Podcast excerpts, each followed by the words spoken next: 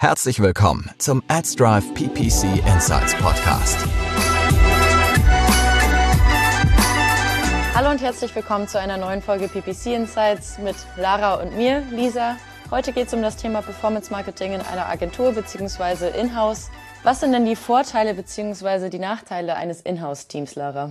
Genau, ja, das ist natürlich immer so eine relevante Frage. Ne? Wenn man irgendwie Performance Marketing machen möchte in seinem Unternehmen, dann stellt man sich wahrscheinlich diese Frage, soll ich das eigentlich in-house machen oder soll ich es in einer Agentur machen? Mhm. Und ganz oft hört man die Argumente für ein Inhouse-Team, und das stimmt auch definitiv, dass die Leute näher an der Marke sind, die Marke besser verstehen, ähm, dass sie intern die Themen besser platzieren können. Ich habe das auch selber schon erlebt, gerade so in Corporates und in so riesigen Unternehmen, da ist es manchmal wichtig, dass jemand in einem bestimmten internen Meeting äh, sitzt und teilnimmt, wo über die Priorisierung ähm, bezüglich Anpassungen an der Webseite abgestimmt wird. Und da ist es einfach wichtig, dass da jemand sitzt, der die Hand hebt. Das kann man natürlich über eine Agentur schlechter machen. Mhm. Intern sind da häufig die Wege kürzer und da kann man dann vielleicht Themen einfach besser platzieren, auch in angrenzenden Teams, auf die man halt einfach angewiesen ist.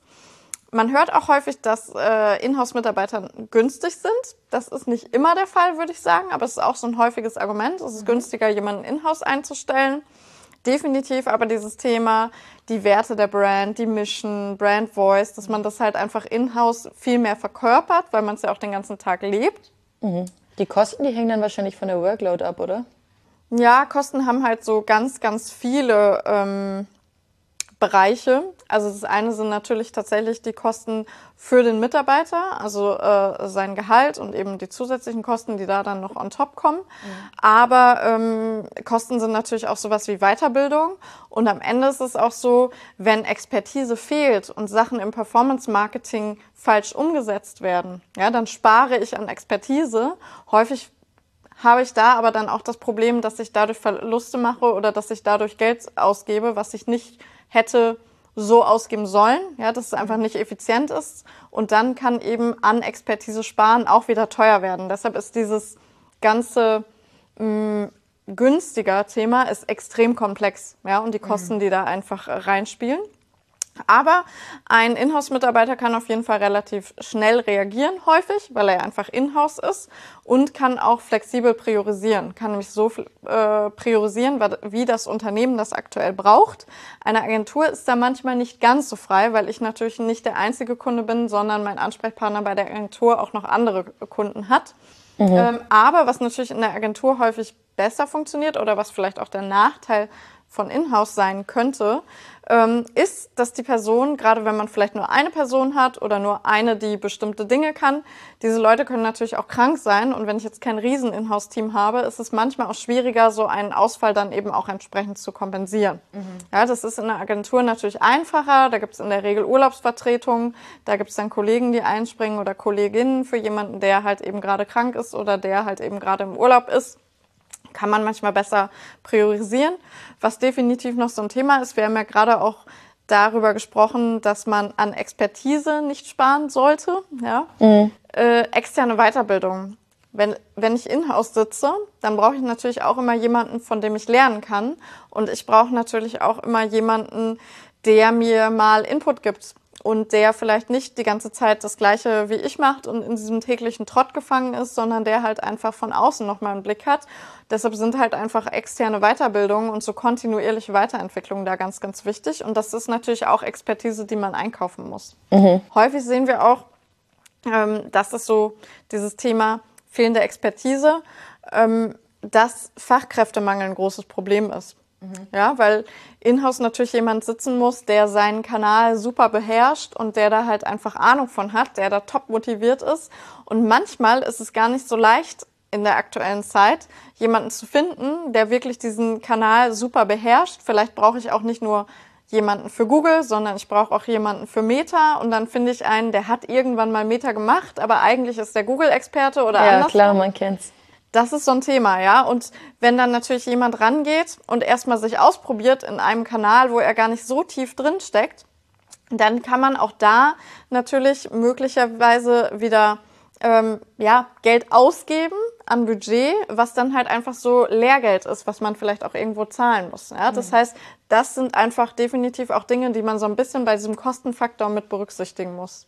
Also du hast ja jetzt schon einige Vorteile von Inhouse genannt, aber auch schon einige Vorteile von der Agentur angeteasert. Was würdest du denn sagen, sind so die ultimativen Vorteile einer Agentur? Und du kannst ja auch vielleicht im Gegensatz direkt auch schon die Nachteile nennen. Genau, also ich glaube, was eine Agentur auf jeden Fall hat, was man vielleicht in einem Inhouse-Team nicht so hat, ist diese Erfahrung über ganz viele Konten hinweg. Mhm. Das heißt, man kann sehr häufig eben auch Erkenntnisse übertragen. Aha, bei einem ähnlichen Kunden haben wir vielleicht einen ganz neuen Kampagnentypen auch schon ausprobiert. Vielleicht ist ein Kampagnentyp von Google oder von Meta erst vor einigen Wochen ähm, neu als Beta gelauncht worden. Dann hat eine Agentur das häufig schon ausprobiert. Das mhm. heißt, da gibt es dann häufig schon erste Erkenntnisse. Bei einem Inhouse-Team ist es natürlich so, die müssen es für ihren konkreten Use Case ausprobieren. Würdest du sagen, dass Agenturen generell die Pioniere sind? Mm, ja, würde ich nicht unbedingt nur so sagen wollen, aber sie haben auf jeden Fall den Vorteil, dass sie schneller mit vielen unterschiedlichen Unternehmenstypen und Kundenarten ähm, neue Funktionen testen können. Das mhm. definitiv. Ja, es gibt definitiv auch Inhouse-Teams, die Pioniergeist mitbringen und die einen super Job machen. Deshalb würde ich denen das gar nicht absprechen wollen. Aber ich kann natürlich in einer Agentur viel schneller an ganz vielen unterschiedlichen Business Cases neue Sachen durchtesten mhm. und kann dadurch natürlich Erkenntnisse gewinnen, die ich möglicherweise mit einem Inhouse-Team schon teilen kann. Das heißt, dann arbeitet man vielleicht nicht mehr auf einer komplett grünen Wiese, sondern man kann eben sagen, ach Moment, wir sehen ja ganz viel und bei einem ähnlichen Kunden, der ein ähnliches Businessmodell hat, hat das und das ganz gut funktioniert. Ja, das sind halt einfach so Erkenntnisse, die man ja accountübergreifend gewinnen kann. Ansonsten, ähm, was Agenturen auch sehr, sehr gut können, ist sowas wie falsche Erwartungshaltungen aufzeigen.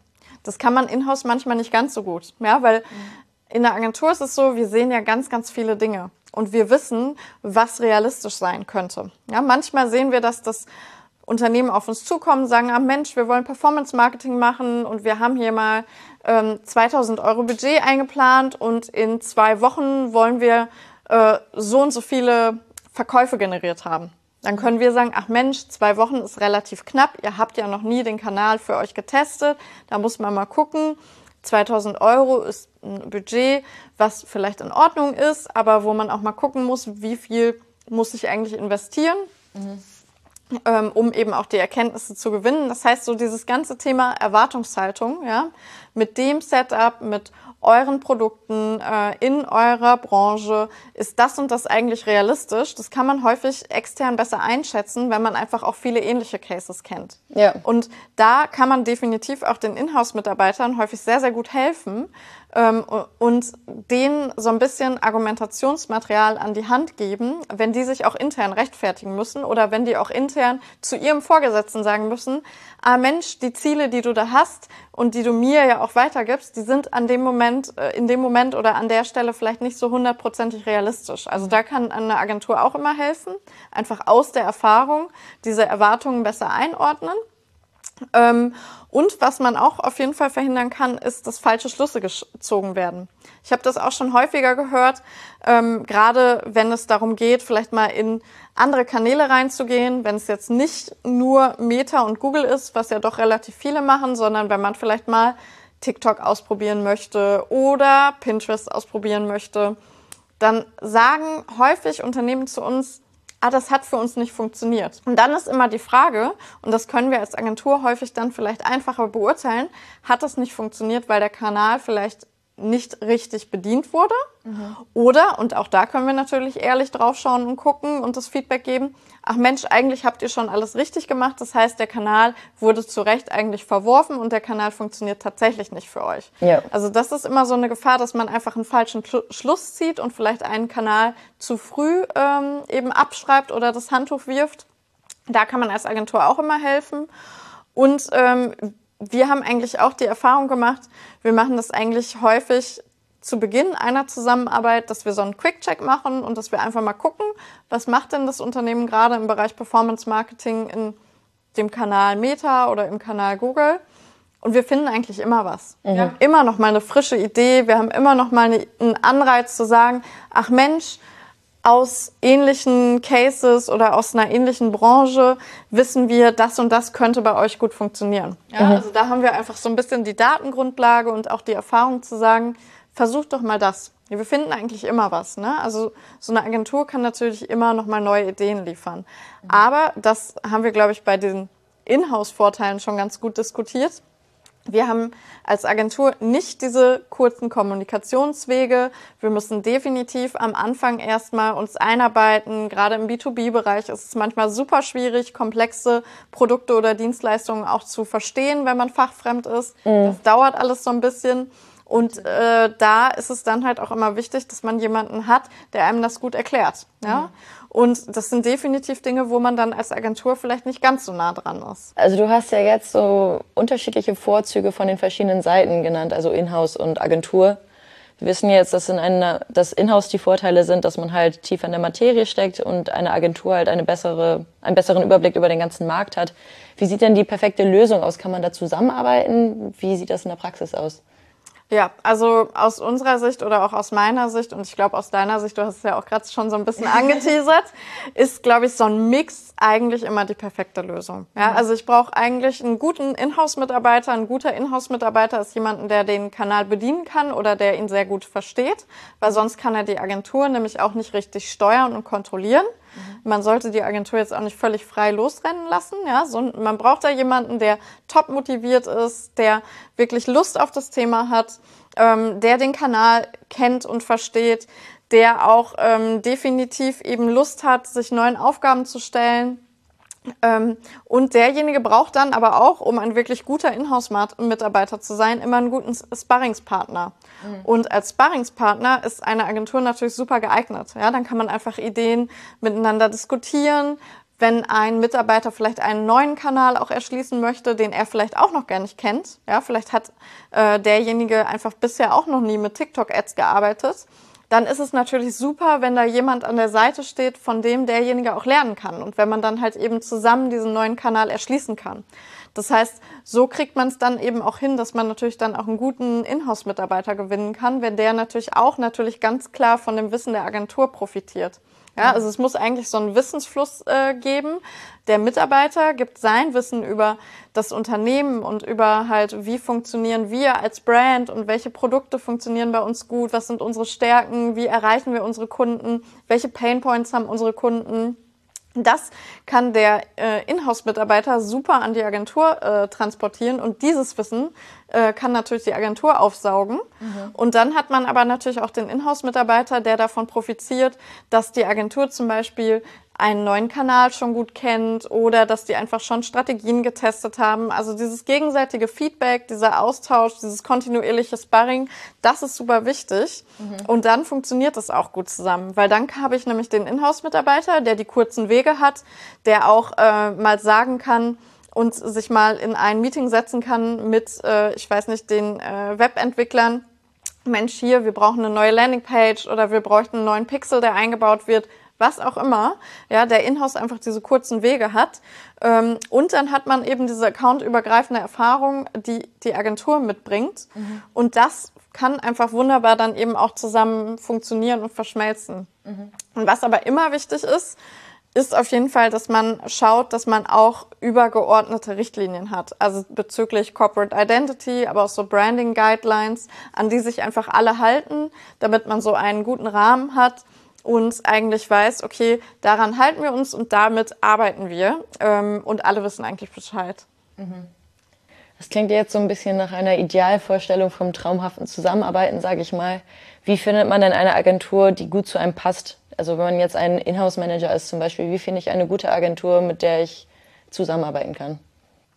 Also wichtig ist da aus meiner Sicht, Agentur ist auch immer so ein bisschen People-Business, ja, mhm. und ähm, da macht es, glaube ich, Sinn, A, dass man mal in seinem persönlichen Netzwerk fragt. Also man braucht eigentlich eine gute Empfehlung. Mhm. Würde ich immer empfehlen, also weil unterschiedliche Leute haben schon mit unterschiedlichen Agenturen gearbeitet, haben vielleicht unterschiedliche Erfahrungen, können darüber berichten. Ähm, da sollte man sich definitiv in seinem Netzwerk mal umhören mhm. und schauen, ob es da eben gute Empfehlungen gibt oder ob jemand halt da ja schon einfach weiß, Mensch, die arbeiten super, schau dir die doch mal an. Und dann sollte man einfach auch mit einem guten Gefühl natürlich in Zusammenarbeit starten. Und da ist es wichtig, dass man einfach mal miteinander spricht. Also, dass man einfach mal ein erstes Gespräch führt, guckt, verstehen die eigentlich mich, verstehen die meine Fragestellungen, verstehen die meine Brand, verstehen die meine Pain Points, können die mir da weiterhelfen?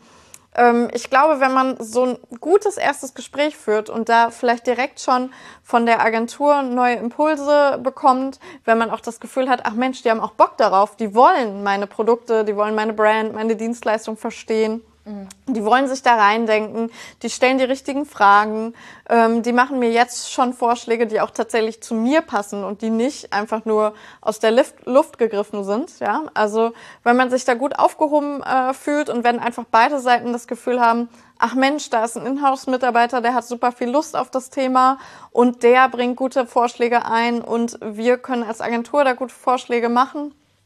Ähm, dann merkt man es, glaube ich, relativ schnell und dann kann man da auch ähm, relativ einfach, glaube ich, ein gutes Match finden und mhm. das so ein bisschen in so einem Gespräch einfach für sich herausarbeiten.